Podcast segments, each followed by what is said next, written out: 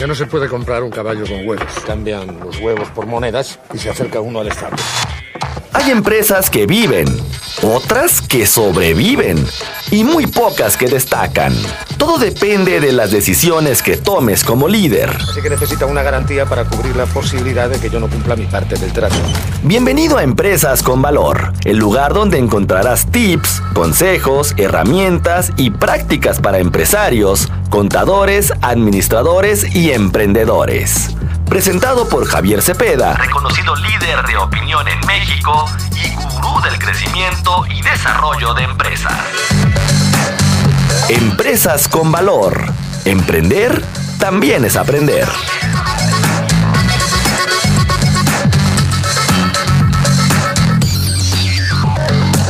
Hay problema, no hay problema. ¿Cuál es el problema?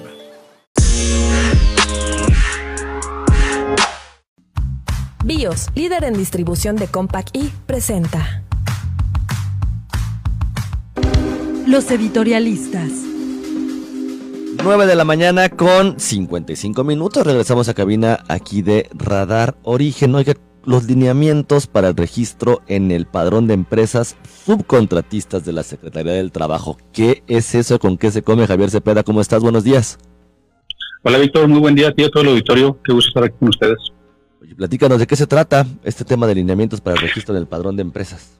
Fíjate que eh, en las últimas fechas todo el tema de la contratación de personal y, y, esta reforma que precisamente prohíbe o regula el esquema de subcontratación de personal en México, la verdad es que ha causado mucha polémica y ahorita estamos en tiempos en los que la Secretaría de Trabajo y Previsión Social está en un punto de dar a conocer las reglas de operación para el registro precisamente de las empresas subcontratistas.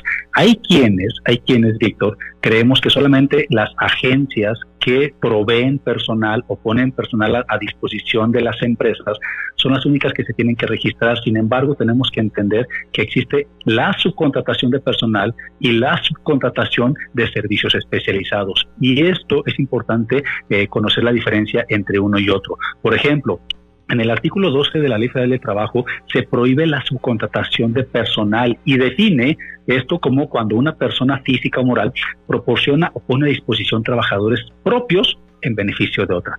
Pero por su parte, el numeral 13 de la misma ley federal de trabajo permite la subcontratación de servicios especializados. Quiere decir, Víctor, que por ejemplo empresas como las nuestras que proveen servicios especializados a nivel de, de software u otros servicios profesionales, también tendríamos en, en, algún momento que buscar el lineamiento precisamente para registrarnos al padrón de empresas subcontratistas y que no podamos meter en problemas a quienes son, en este caso, nuestros clientes, precisamente con una posible simulación de su contratación de personal. Y en este sentido, ayer precisamente la CONAMER, que es la Comisión Nacional de Mejora Regulatoria, dio a conocer los lineamientos para que empresas que no necesariamente somos subcontratistas o proveemos personal a disposición de un tercero, podamos este, registrarnos en el padrón de, de, estas empresas ante la Secretaría de Trabajo y Previsión Social.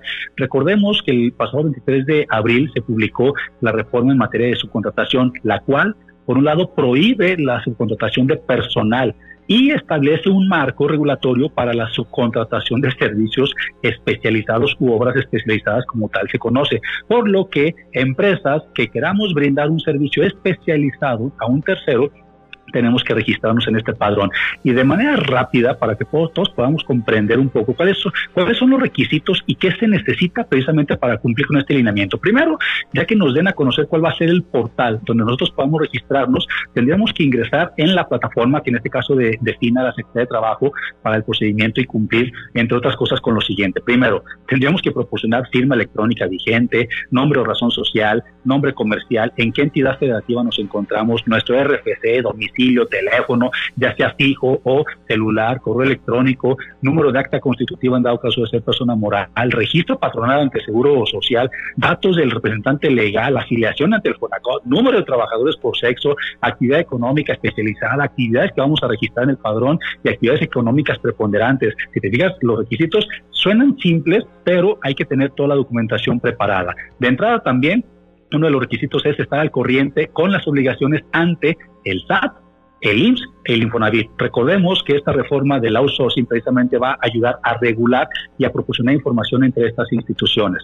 Por otro lado, se establece ya de, cierta manera eh, poder con precisión cuál es el servicio que nosotros queremos prestar o el tipo de obra que deseamos ejecutar. Y tenemos que aportar toda la información y documentación con respecto a eh, qué nos que nos ampara precisamente a nivel de capacitación, certificaciones, permisos, licencias, para nosotros poder constatar que podemos brindar este servicio a terceros. Ahora, el procedimiento es que una vez que carguemos toda esta información requerida, la plataforma va a asignar un número de folio para el registro. La Secretaría de Trabajo tendrá un promedio de 20 días hábiles posteriores a la solicitud para poder pronunciarse al respecto. Si no hay respuesta, los solicitantes podremos requerir este, la emisión del aviso del registro correspondiente dentro de los siguientes tres días.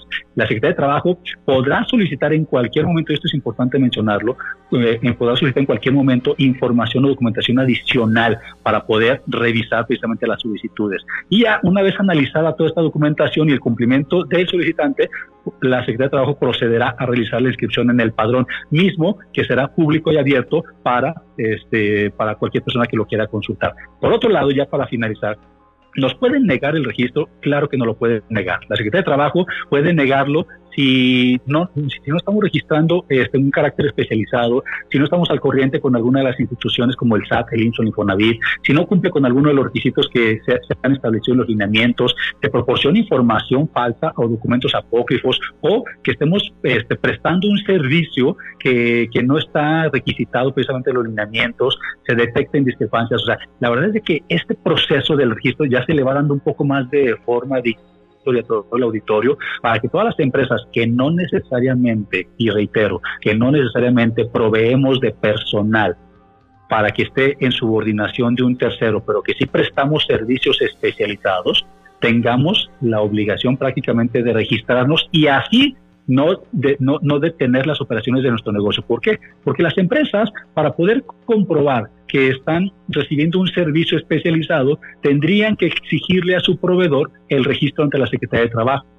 Entonces, es por eso que todos tenemos que seguir informándonos y estando al pendiente. Este mes de mayo, donde la Secretaría de Trabajo dé a conocer ya prácticamente el portal en donde vamos a hacer los registros, eh, a partir de ahí, todos los patrones tendremos tres meses para este, dar cumplimiento a traernos la nómina a nuestra este a nuestro registro. Pero entonces, Víctor, vamos a seguir dándole este un análisis a todas estas operaciones, pero sobre todo a mantenernos actualizados día a día a ver qué cambios más existen.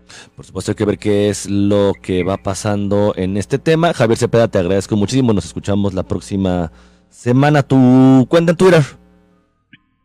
Me encuentran como Javier Cepeda Oro en Twitter, en Facebook, en Instagram y en YouTube. Pues ahí está la información. Javier Cepeda, especialista por supuesto en temas contables, experto además también en todo lo fiscal. BIOS www.bios.fan presentó. Solo me pide un módico interés lógico, pongamos que un 10%. Eso sí, él arriesga su oro y yo no arriesgo nada. Así que necesita una garantía para cubrir la posibilidad de que yo no cumpla mi parte del trato.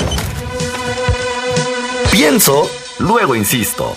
El camino del empresario siempre presenta sus piedritas y el éxito viene de la constancia. Esto fue Empresas con Valor, el lugar donde encuentras tips, consejos, herramientas y prácticas para empresarios, contadores, administradores y emprendedores. Presentado por Javier Cepeda, reconocido líder de opinión en México y gurú del crecimiento y desarrollo de empresas.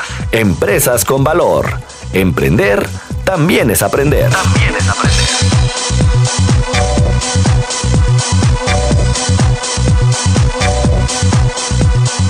Sin embargo, sin embargo, si devolvemos una moneda, nos quedarán nueve. Nueve a cada uno.